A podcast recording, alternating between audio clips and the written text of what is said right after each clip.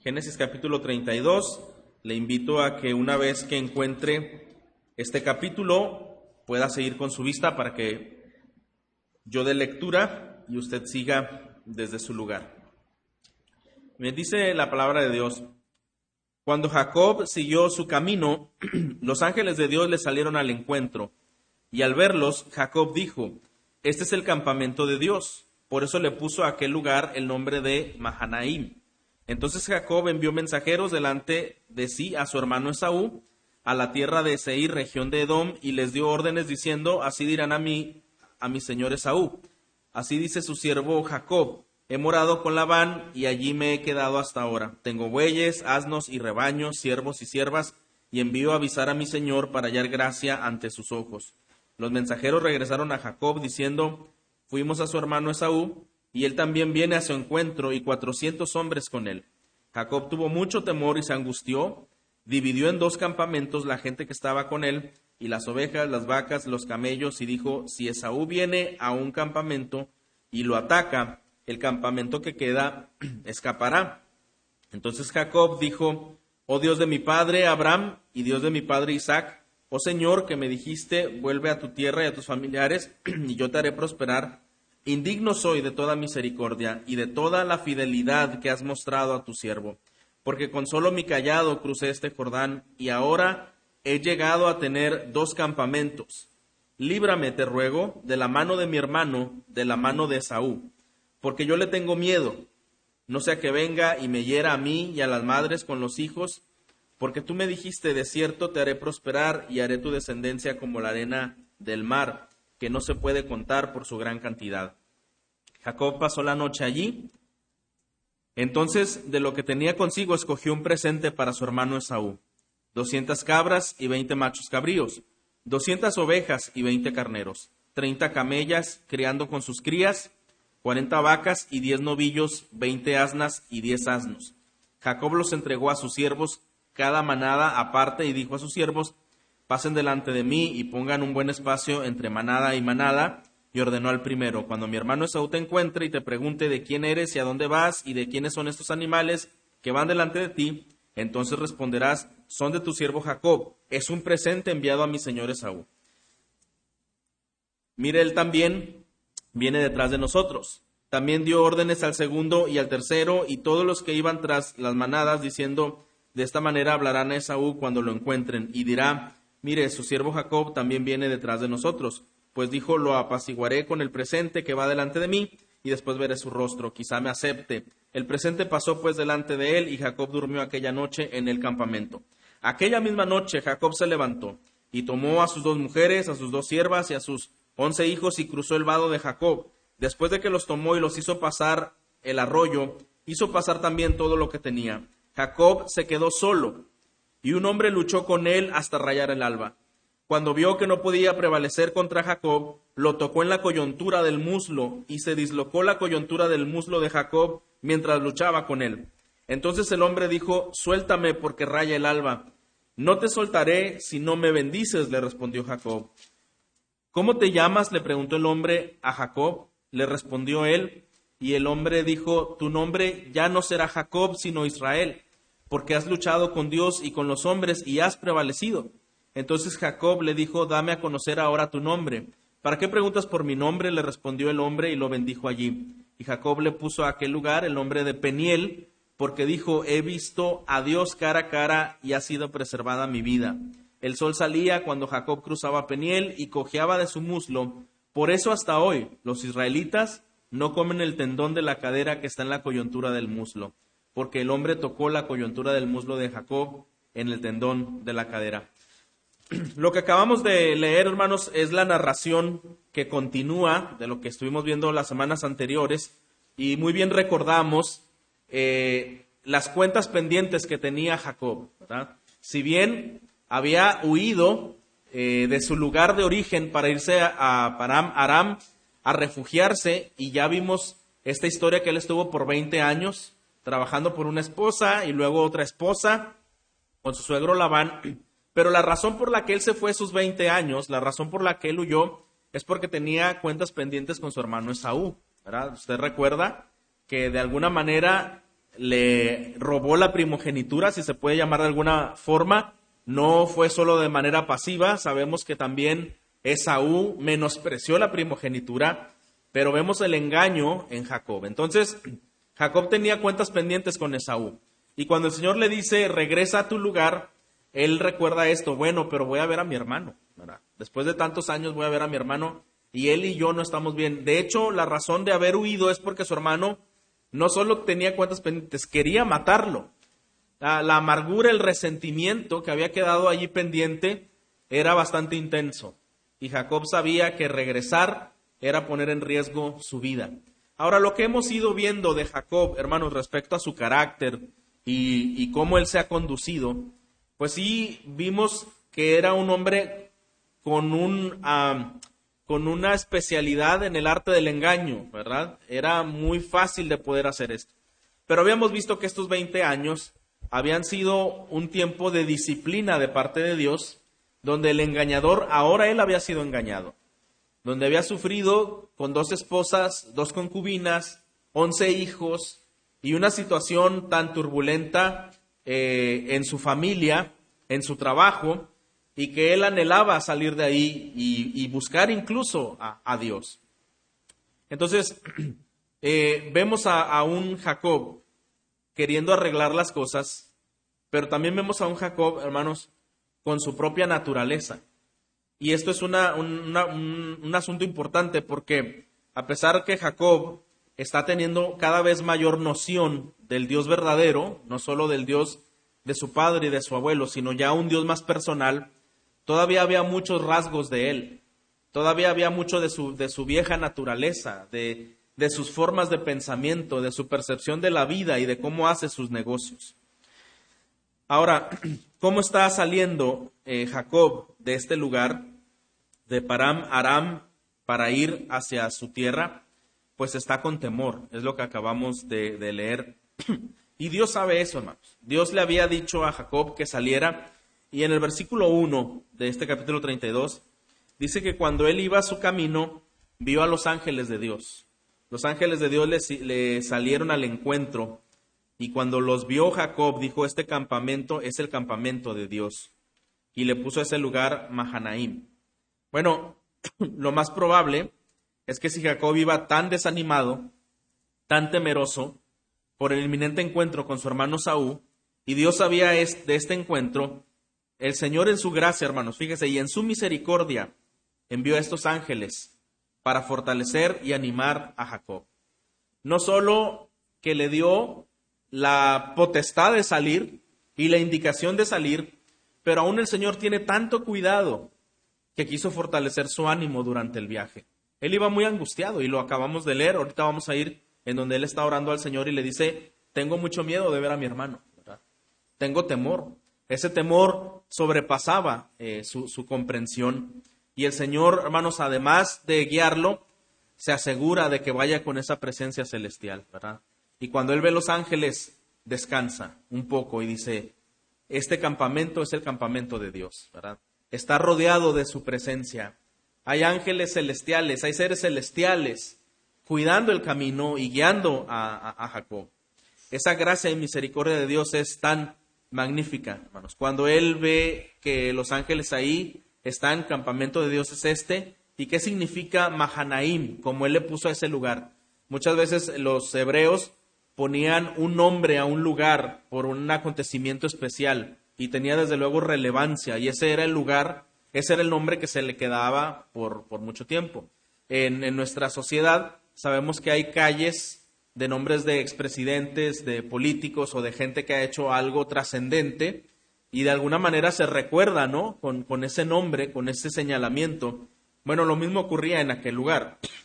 Este nombre Mahanaim significa dos campamentos. ¿Y por qué le puso ese nombre? Bueno, porque Jacob ve, cuando ve a los ángeles que lo, que, lo acompañan y lo protegen, el monte que rodea a él y un monte también, un monte celestial. O sea, él lo que está viendo es que hay dos vados, hay dos montes, uno celestial y uno eh, terrenal. Ahora, el monte que rodea a los santos de Dios, hermanos, pensando en, en la gracia que recibimos, también está poblado de caballos, de carros, y siempre es verdad que los que son más los que están con nosotros que los que están contra nosotros, ¿no es así? Este pasaje me recuerda mucho cuando está eh, Eliseo, ¿verdad? Y su siervo, y, y, el siervo está atemorizado porque está un campamento ahí intentando aniquilar y era una multitud, pero después el profeta permite en oración que él pueda abrir los ojos y poder ver los millares celestiales de ángeles que estaban ahí rodeando también en favor de ellos, para protección de ellos. Y hermanos, esto es una cuestión de fe. En verdad que el Señor nos protege con su presencia. ¿Cree usted esto?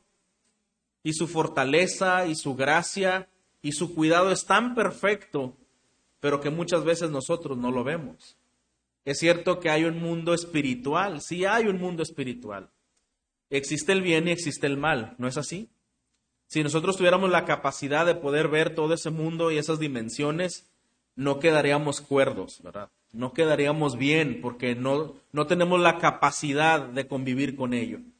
Por eso muchas personas que se aferran a querer ver las cosas que no son manifestadas a nosotros, muchas veces se meten en cosas tan peligrosas y su vida no queda bien, ¿verdad? Entonces, esos misterios pertenecen al Señor, pero en, ocasiones especiales el Señor quiso quitar esa venda para que sus escogidos pudieran ver de qué se trata en la protección tan perfecta y sublime de Dios. Los ángeles de Dios se habían encontrado con Jacob en Betel. Tres veces se encontraron. Primero fue en Betel, después se encontraron en Padán Aram y ahora por tercera ocasión se encuentran aquí. Dios estaba protegiendo, hermanos, a su escogido, a ese hombre que había salido engañando y huyendo y estaba medio arreglando su vida y Dios estaba trabajando con él dando lecciones de justicia, de provisión, de, gracia. Eh, Dios que estaba dándole lecciones de lo que él tenía que aprender de a través de las propias consecuencias de sus actos. Pero la semana pasada algo enfatizamos. Pero Dios fue fiel esos 20 años, ¿verdad? Dios estuvo presente desde que entró hasta que salió de ese lugar. Bueno, hermanos, el Señor sigue presente con Jacob en este camino, ahora hacia un nuevo rumbo. Eh, la muralla que Dios había levantado para proteger a Jacob era tan firme, era tan grande, tan poderosa de un poder divino, que sus enemigos en realidad no podrían hacerle frente. Este es lo, grandioso de la misericordia y del poder de Dios y de su cuidado.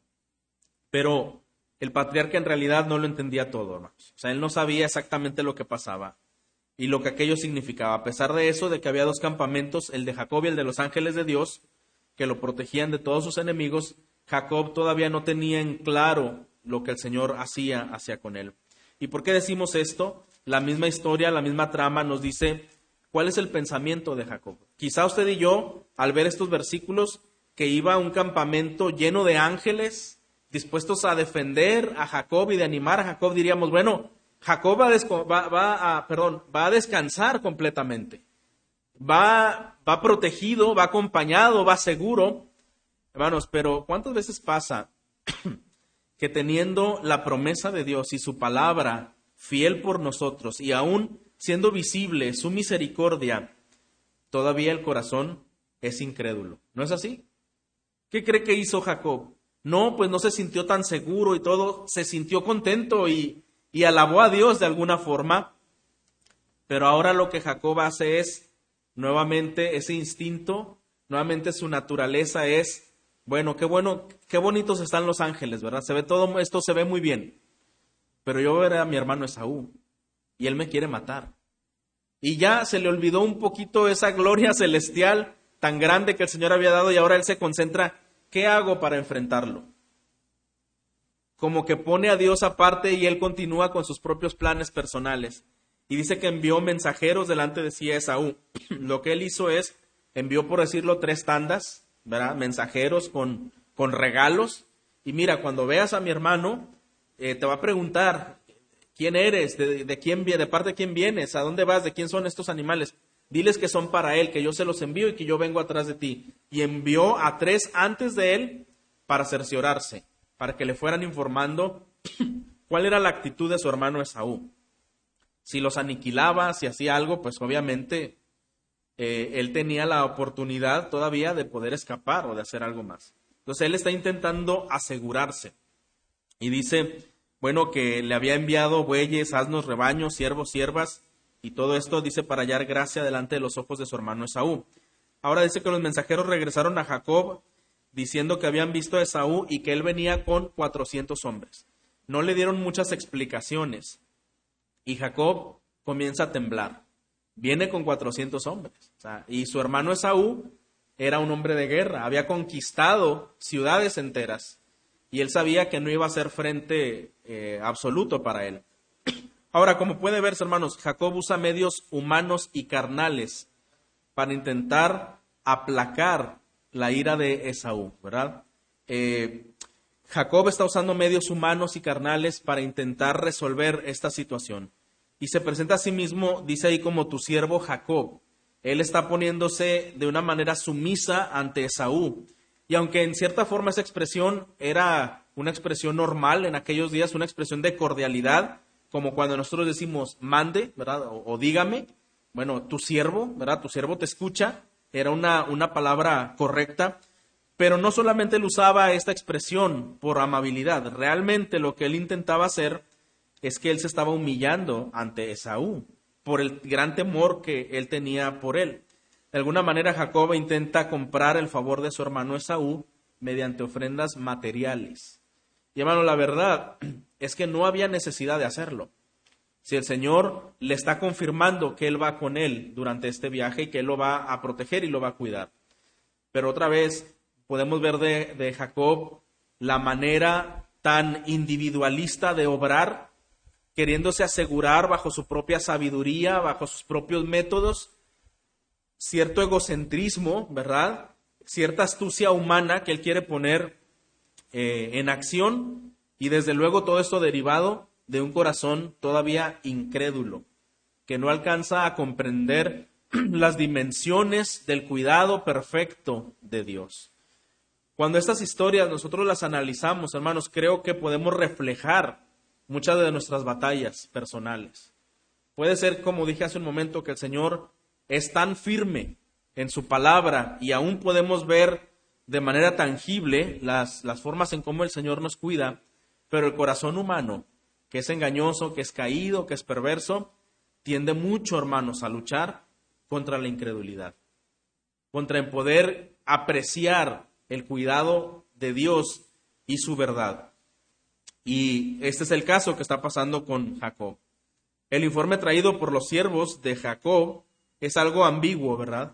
No le dicen mucho cómo era su actitud o, cómo nada más dice, pues él viene con 400 hombres. Desde luego Jacob podía esperar lo que sea. Y el ejército con el que venía Esaú era un ejército bien entrenado. Él había conquistado, Esaú con su, con su ejército, un pueblo, el pueblo Oreo, que habitaba en Seir. Era, eran hombres de batalla. Ahora, Jacob hizo preparativos para hacer frente a la amenaza y dividió su gente, es lo que la Biblia nos enseña. Dividió su gente y las propiedades en dos campamentos. Él dice, bueno, si viene mi hermano y ataca, no nos va a aniquilar a todos. Mejor voy a dejar un campamento hacia un lugar y otro campamento hacia el otro lugar. Así si llega el combate hacia un lugar, alguien avisa y ese otro campamento puede librarse. Bueno, otra vez hermanos, son estrategias humanas. Y muchas cosas se van a ver en el corazón de Jacob debido a estas acciones, porque él tenía que priorizar. Uno podría preguntar, bueno, ¿y qué campamento es el que vas a sacrificar primero? Ah, no, él no tiene problema en hacerlo. ¿Sabe qué él hace? Él pone primero, por así decirlo, como carnada a las dos concubinas. No, pues váyanse ustedes, ¿verdad? Son las, son las secundarias aquí. ustedes, a, las primeras que les tocaría, pues sería ustedes, ¿verdad? Y después, cuando hace el otro campamento, ¿sabe a quién pone al frente? A Lea. Y él dice, no, pues me quedo con Raquel. Recuerda que Raquel era la, la apreciada ante sus ojos, la escogida ante sus ojos, ¿verdad? Y todavía atrás de Raquel pone a su hijo José. él está priorizando y está preservando lo que él considera más valioso. De alguna manera esto revela los, los, afectos de su corazón, ¿no cree así, hermano? Y, piense, hermano, cómo, cómo somos los, los, seres humanos que muchas veces actuamos de esa forma cuando vemos peligro en nuestra vida aquello por lo que más nos preocupamos, aquello lo que más cuidamos y lo que más queremos preservar, muchas veces pueden ser nuestros ídolos, ¿verdad? Indica en dónde están nuestros afectos. Pudiéramos hablar y decir muchas cosas, pero al final lo que más cuidamos, lo que más amamos, eso es lo que consideramos más importante, definitivamente. Bueno, ahora eh, Jacob eh, hace estas, estos preparativos, hace estas divisiones y está dispuesto a sacrificar alguna parte de sus acompañantes. Entonces, él pone al frente de orden de menos importancia, como mencionamos. Hasta, hasta ahora lo que vemos, hermanos, es que el valor que había generado la visión de los ángeles ya se ha desvanecido. Ya parece ser que esa visión se esfumó, ya no trajo más efecto a la fortaleza y al criterio de Jacob. la exaltación de la fe da paso a la agonía de la desesperación tan pronto como la firme realidad de la venida de Saúl con sus cuatrocientos hombres se pone delante. Él sabe esa, esa verdad y todo lo demás comienza a esfumarse. Solo Jacob sabía cuán profundas eran las raíces del resentimiento de Saúl. O sea, él sabía cómo era el enojo que traía Saúl, cuán grande era su resentimiento. Y desde luego, eh, por eso entendemos cuán grande era su temor también. En el versículo 9, Jacob, además de asegurarse y de hacer todos los preparativos para poder escapar, ahora en el versículo 9, él viene a Dios en oración. Y dice, entonces Jacob dijo, oh Dios de mi padre Abraham y Dios de mi padre Isaac, oh Señor que me dijiste, vuélvete a tu tierra y a tus familiares, y yo te haré prosperar. Indigno soy de toda misericordia y de toda la fidelidad que has mostrado a tu siervo, porque solo con mi callado crucé este Jordán y ahora he llegado a tener dos campamentos. Y mire versículo 11, líbrame te ruego de la mano de mi hermano, de la mano de Saúl, porque yo le tengo miedo. Muy sincera su oración, ¿no cree? yo le tengo miedo, está diciendo él aquí, no sea que venga y me hiera a mí y a las madres con los hijos, porque tú me dijiste, de cierto te haré prosperar y haré tu, descendencia como la arena del mar, que no se puede contar por su gran cantidad. bueno, una acción piadosa de Jacob es que él va en oración. Bajo esa alarma del informe de los mensajeros, él vuelve su rostro al Señor. Y la oración de Jacob comienza con el reconocimiento de Dios como el Dios de la promesa. Dice, Dios de mi padre Abraham y Dios de mi padre Isaac, ¿verdad? Oh Señor, prácticamente también dueño mío, también Dios mío, ¿verdad? Eh, por eso decimos que Esaú de alguna manera, Jacob, perdón, de alguna manera está teniendo cada vez más noción del Señor, cada vez está teniendo mayor noción de, de quién es Dios, sin embargo hay una lucha con ese corazón incrédulo. Ahora, la oración de Jacob, una vez que reconoce quién es Dios, Seguidamente el patriarca confiesa su indignidad. Menor soy yo, soy indigno yo de todas las misericordias que tú has usado para con tu siervo. Hermanos, hasta este punto hemos dicho que el Señor estuvo tratando con Jacob de una manera disciplinaria, ¿verdad? Desde que fue engañado, desde que ha tenido conflictos en su hogar y ahora con la amenaza de el encuentro con su hermano y con cuatrocientos hombres, y, Jacob cada vez está más orillado a buscar ayuda del Dios Altísimo. Y él está reconociendo su indignación. Y él está reconociendo que Dios es el único Dios verdadero. Él suplica por la liberación de la muerte y recuerda a Dios su promesa y descansa un poco en esta verdad. Eh, ¿Qué vemos aquí? Bueno, vemos a un Jacob luchando, ¿verdad? Vemos a un Jacob que quiere confiar. Vemos a un Jacob que sí reconoce que hay un único y verdadero Dios, que es el Dios de su padre y el Dios de su abuelo.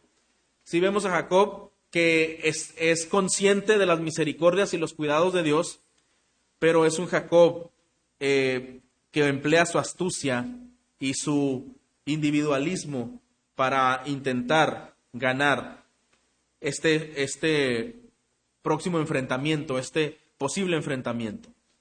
Bueno, ¿cuáles son los presentes que envía a, Esaú? Vemos ahí en los versículos del 13 hasta el 21 cómo fue escogidas las, eh, los presentes que enviaría, 200 cabras, 20 machos cabríos, ovejas, carneros, camellos, con crías, vacas, novillos, asnas. Él los entrega entonces a, a sus siervos y como ya vimos, hace esas tres tandas para que vayan en, número espaciado, en tiempo espaciado, y puedan entonces a ofrecerlos a Esaú. Mire, está bien, en cierta forma eran costumbres de la época eh, que personas para hacer paz ofrecieran ciertos sacrificios de paz, ¿verdad? Eh, hicieran ciertos regalos. Y creo que hasta cierto punto es entendible que el día de hoy algo más o menos funcione así, ¿verdad? Eh, tengo algo contra una persona, hay algún malentendido, pues quiero invitarle a comer o quiero enviarle un detalle quiero ver la manera de poder hacer, eh, hacerle entender que no debe haber cierta hostilidad, ¿verdad? Pero lo que ocurrió entre Saúl y Jacob no era solamente un malentendido, hermanos, ¿estamos de acuerdo? No fue solamente eh, una pequeña diferencia, eran cuentas pendientes, eran cuentas serias. Y por eso también la, la magnitud, la extravagancia de estos presentes que Jacob está enviándole a su hermano. ¿Sabe cuánto está enviando él en total? 580 animales.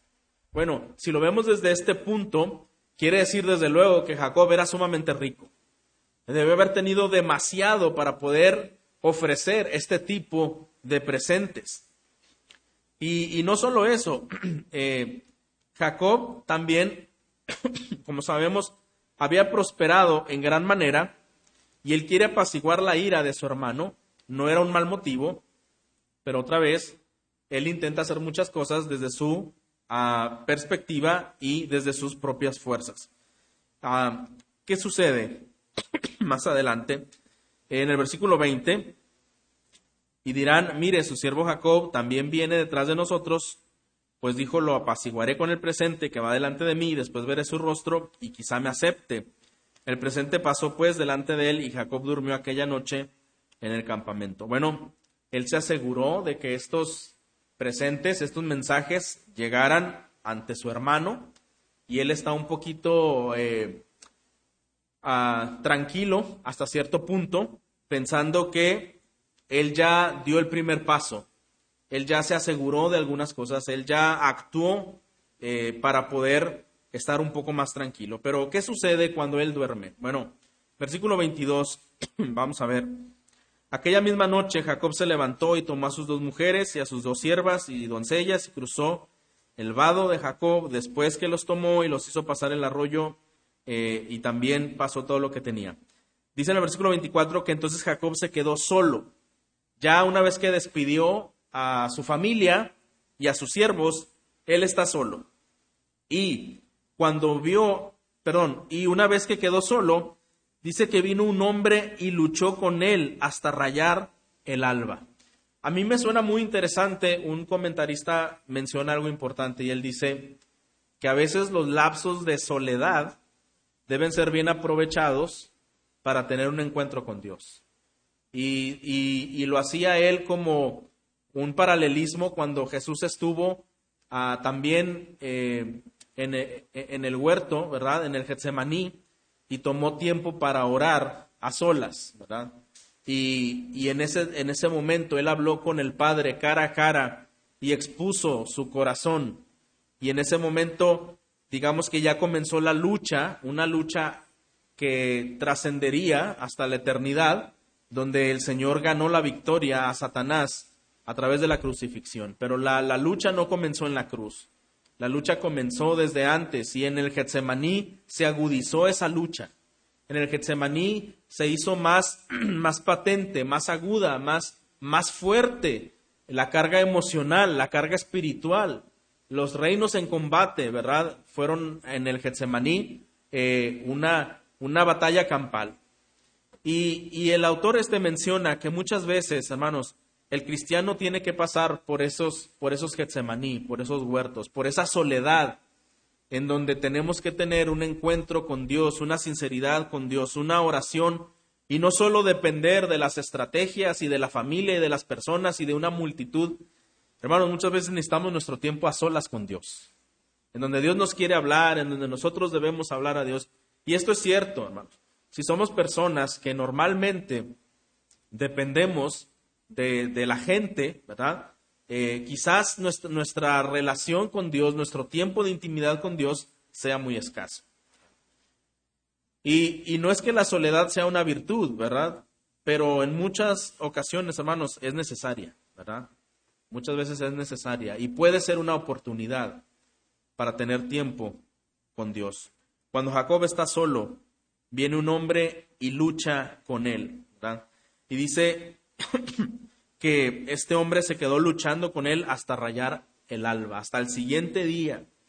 Y cuando vio que no podía prevalecer contra Jacob, lo tocó en la coyuntura del muslo y se dislocó la coyuntura del muslo de Jacob mientras luchaba con él. Recuerda usted que las dimensiones de Jacob corporales eran fuertes, eran grandes, había podido abrir la piedra, ¿verdad?, del pozo, y esto significaba que era un hombre de gran fortaleza. Pero, ¿sabe una cosa? La lucha que se estaba dando allí, más que física, era una lucha espiritual. Un hombre de pronto llega y comienza a hacer una lucha con él. ¿Qué está pasando aquí? Estos versículos que describen la lucha de Jacob es una lucha con el Señor. Y esa lucha, hermanos, fue un momento decisivo y crítico en la vida de Jacob. De hecho, la experiencia de Jacob en el vado fue algo muy parecido a la que ocurrió a Abraham en el monte Moría, donde fue probado, donde el Señor eh, confronta la fe de Abraham. Bueno, Así fue de importante. Algunos lo asimilan al Getsemaní de Jesús y algunos lo asimilan al monte Moría de Abraham. Lo que nos enfatiza es que fue un momento crucial. Había en Jacob, hermanos, hasta entonces, mucho individualismo, mucho egocentrismo, pero en el vado de Jacob aprendió que los inventos eran humanos y el ingenio carnal son insuficientes para realizar la voluntad de Dios. El patriarca necesitaba ser vaciado de su confianza en la carne para ser lleno del poder espiritual. Él tenía que aprender que sus fuerzas eran insuficientes. Recuerda lo que dice Zacarías, Zacarías 4:6 dice, no es con ejército y no es con fuerza, sino con mi espíritu, ha dicho Jehová de los ejércitos. Este mandato que el Señor está diciendo, esta declaración, mi pueblo no va a ganar con un gran ejército, ni con mucha fuerza, sino con mi espíritu, dice Jehová de los ejércitos.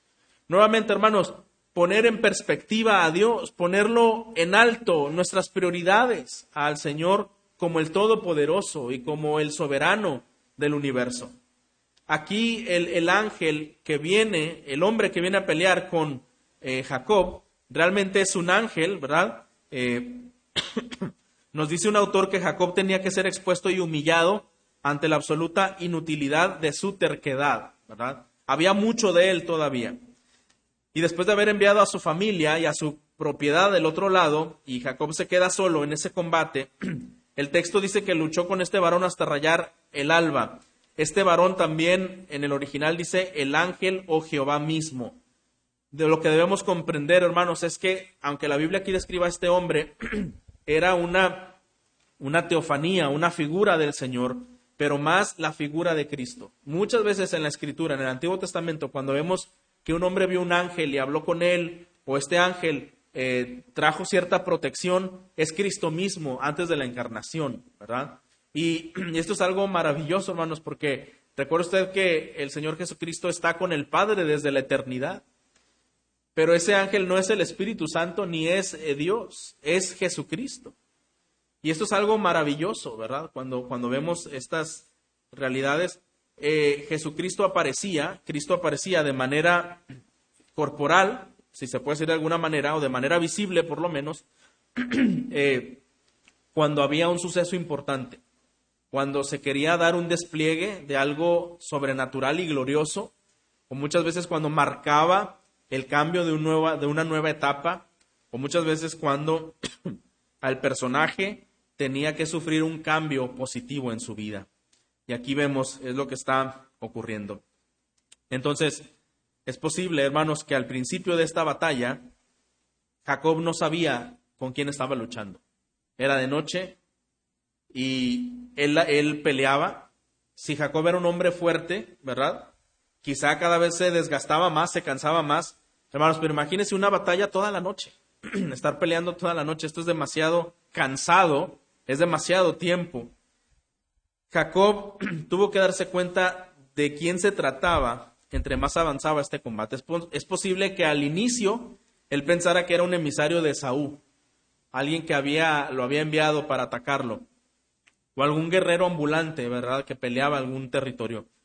Pero a medida que avanzaba la batalla, se dio cuenta que era una batalla espiritual con el mismo Señor. Y realmente Jacob se da cuenta de esto, ahorita lo vamos a ver.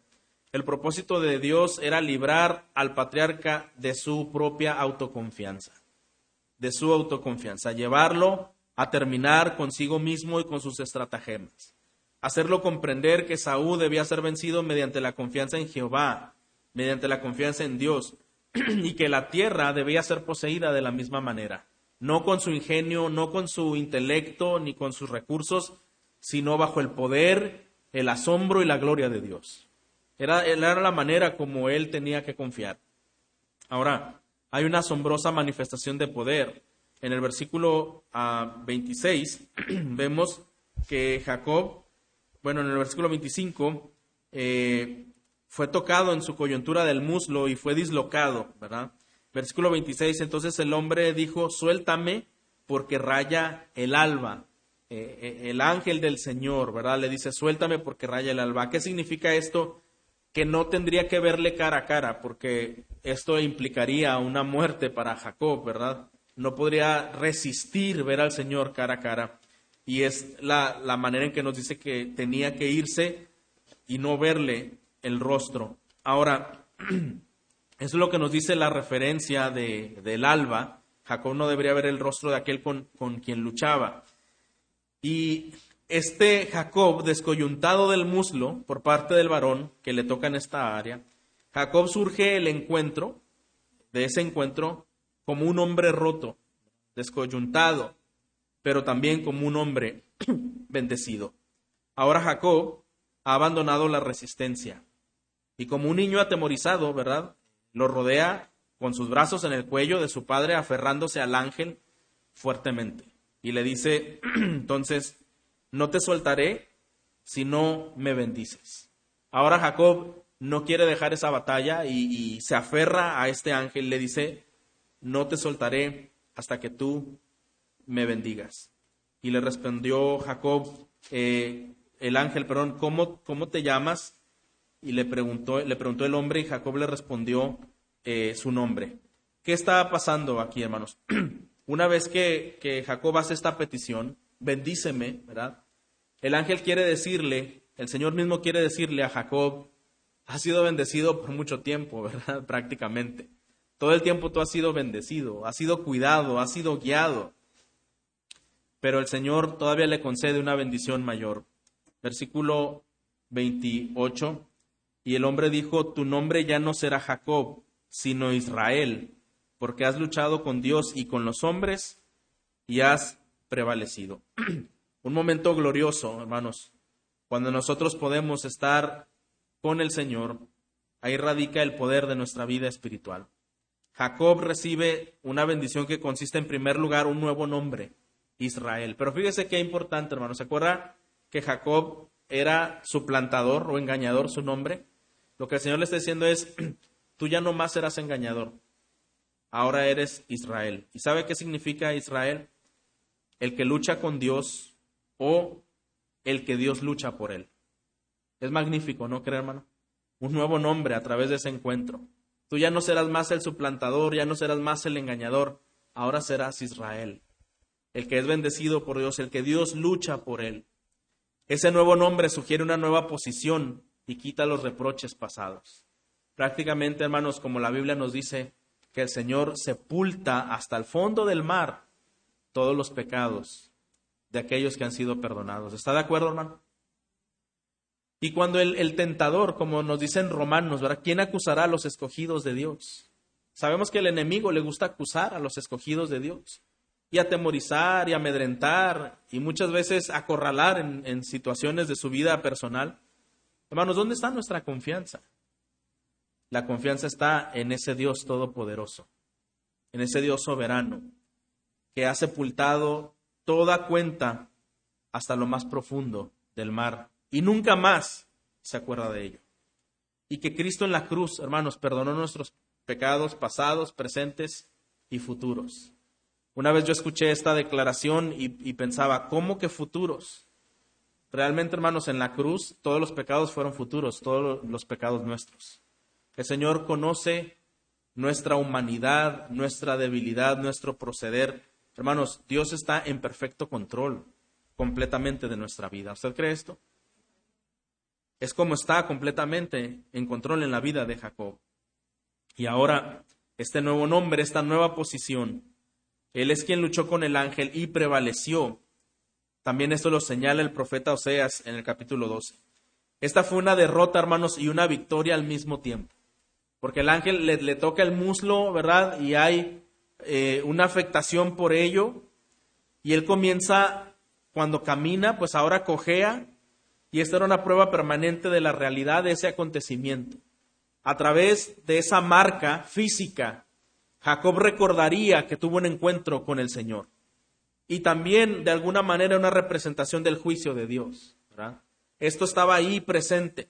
El suplantador se ha convertido en alguien por quien Dios ahora pelea.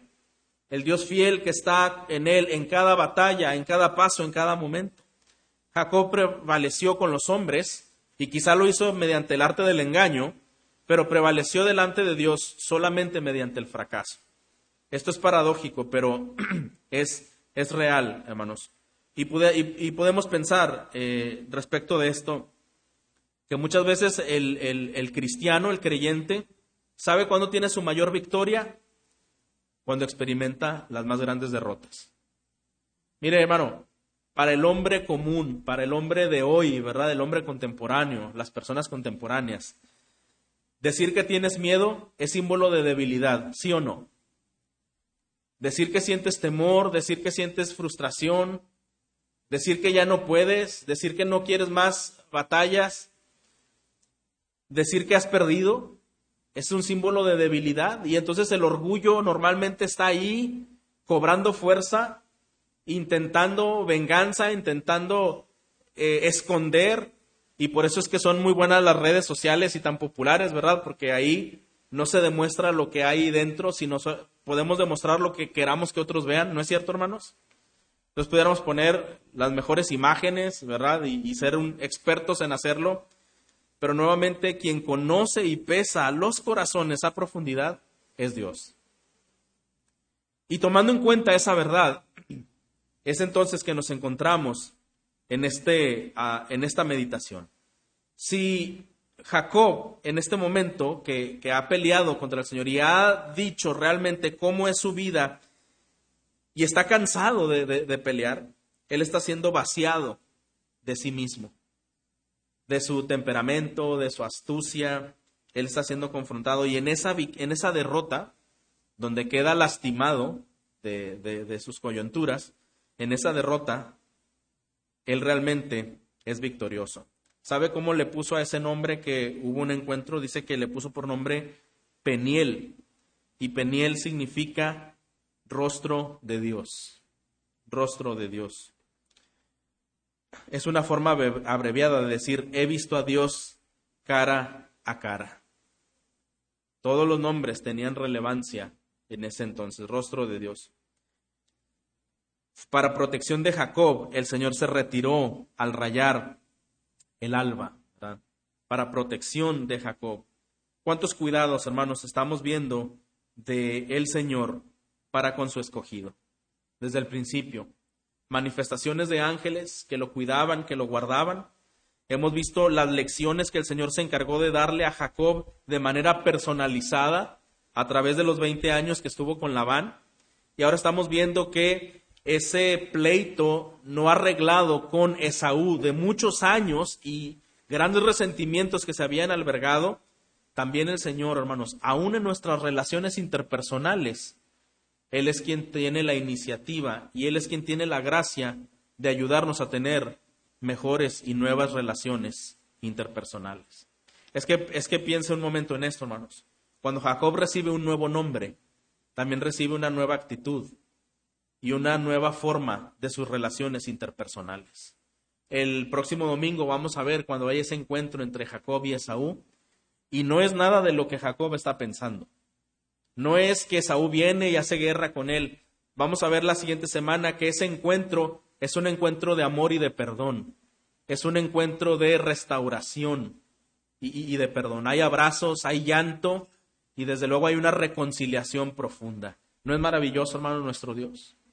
Veinte años donde Jacob, desde que Jacob fue deshonesto con su hermano, con su padre, y muchas aflicciones había causado en el corazón de Saúl. Y todo esto fue perdonado nuevamente porque es el Señor el que mueve la voluntad, el que mueve los corazones de las personas. No son las estrategias, hermanos, no es lo que nosotros podamos, los presentes que nosotros podamos ofrecer, no es la astucia, no es la cordialidad, no es nada humano, es simplemente la gracia de Dios. La gracia de Dios que permite a Jacob restaurar su posición y sus relaciones he visto el rostro de Dios. Y hermano, quizás si nosotros pensamos en ese momento, en este momento, si usted tiene quizá algún pendiente con alguna persona, claro, entendamos una cosa. Dice la Biblia, en cuanto dependa de vosotros, estad en paz con todos los hombres. Pero fíjese, para estar en paz hay dos personas. Y dice, en cuanto a dependa de vosotros, en cuanto a ti depende, Tú debes de hacer todo lo que esté a tu alcance para estar en paz. Si o la otra persona no quiere estar en paz, tú te has librado de esa responsabilidad. Pero hermanos, muchas veces ni una de las dos partes cede y no hay paz por ningún lado. Pero la Biblia sí nos enseña que de nuestra manera, ¿qué pasa? ¿Qué debemos de hacer cuando nos han ofendido, hermanos? como cristianos, ¿qué es lo que tenemos que hacer? albergar resentimiento, enojarnos y desearle lo peor a las personas. no, ¿verdad que no? Perdonar. ¿Y por qué debemos de perdonar? Ah, pues porque somos cristianos. Sí, bueno, eso ya sabemos, ¿verdad? Pero ¿por qué debemos perdonar? Porque usted también ha sido perdonado y porque yo también he sido perdonado.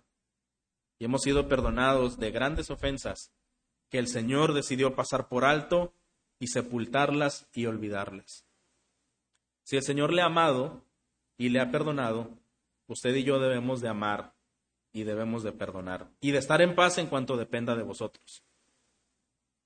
Olvidar, perdonar y estar en la mejor disposición, si de la otra parte quiere, de poder arreglar una situación. Así debe ser nuestra postura, así debe ser nuestra actitud. No es fácil, hermanos. Requiere, como Jacob, vaciarnos completamente de nosotros mismos. Eh, pasar por alto quizá muchas cosas que tienen que ver incluso con la dignidad, con el honor.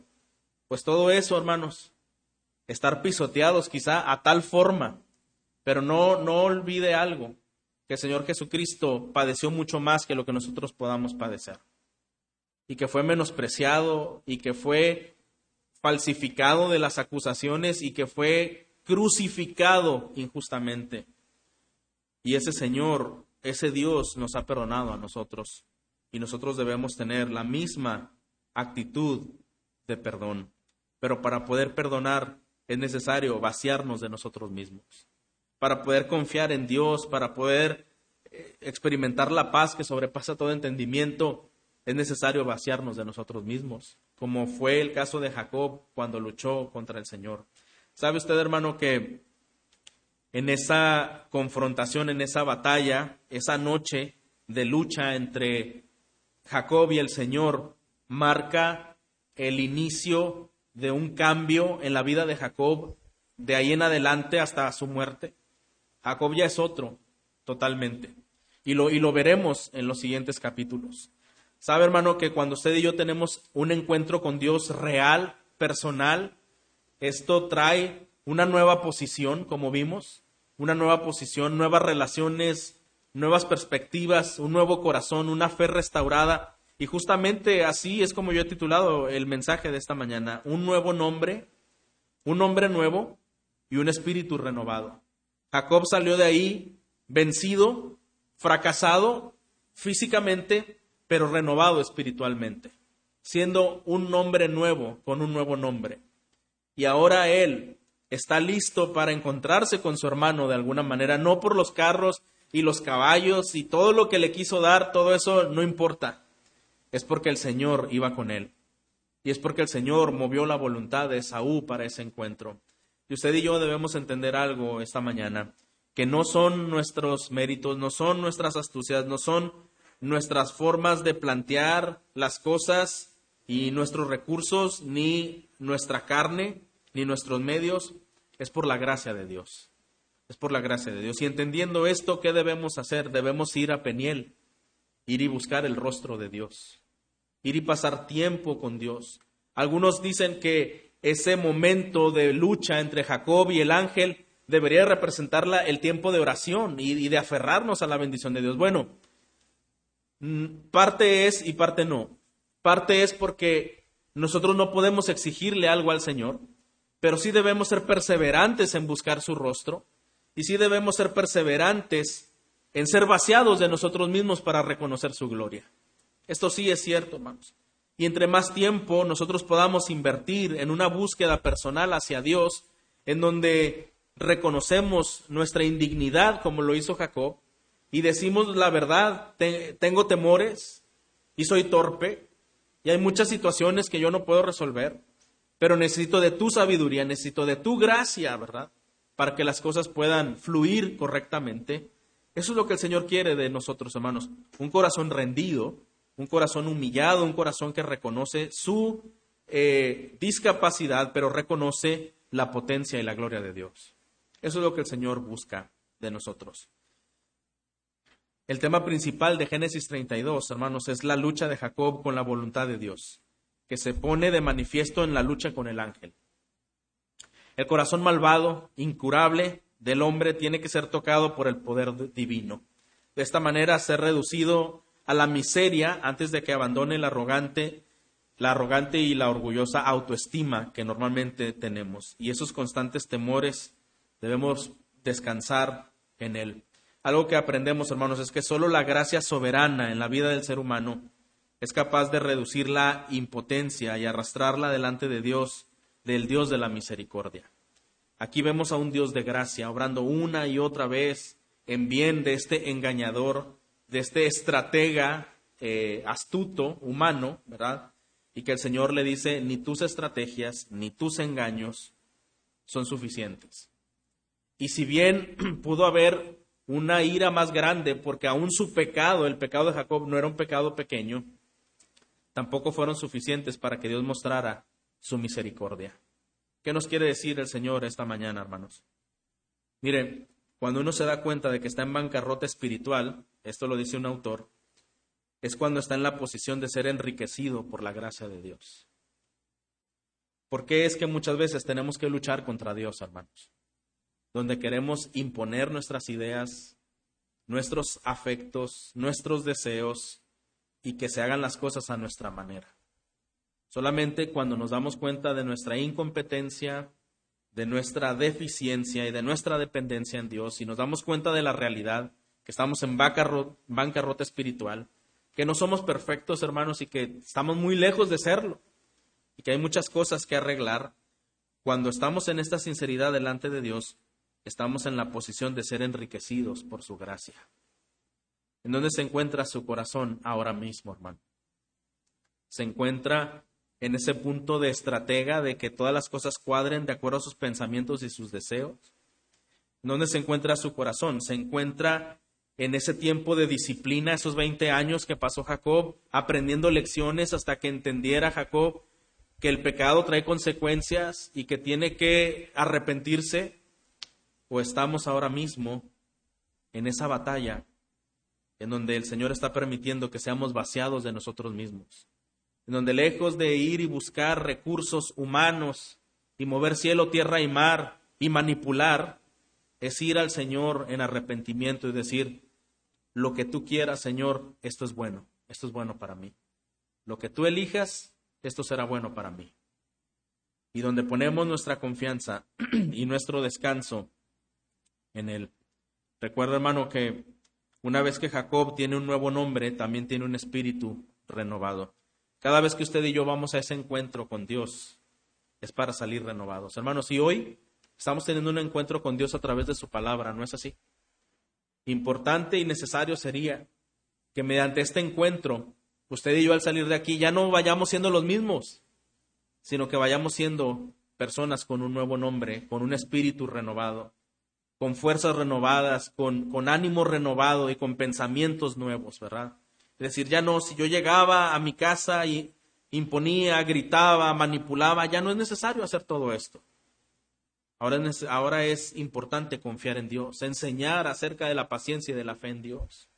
Si normalmente en mi corazón albergaba resentimiento e ira y enojo por, por maltratos de otras personas, ya no. Como yo fui perdonado, también voy a perdonar y voy a olvidar. y voy a descansar completamente en Dios, preparándome para nuevas relaciones interpersonales. Yo le animo mucho que el siguiente domingo estemos pendientes de cómo el Señor restaura relaciones, ¿verdad? Interpersonales. El Señor, hermanos, siga haciendo su obra en nosotros. Vamos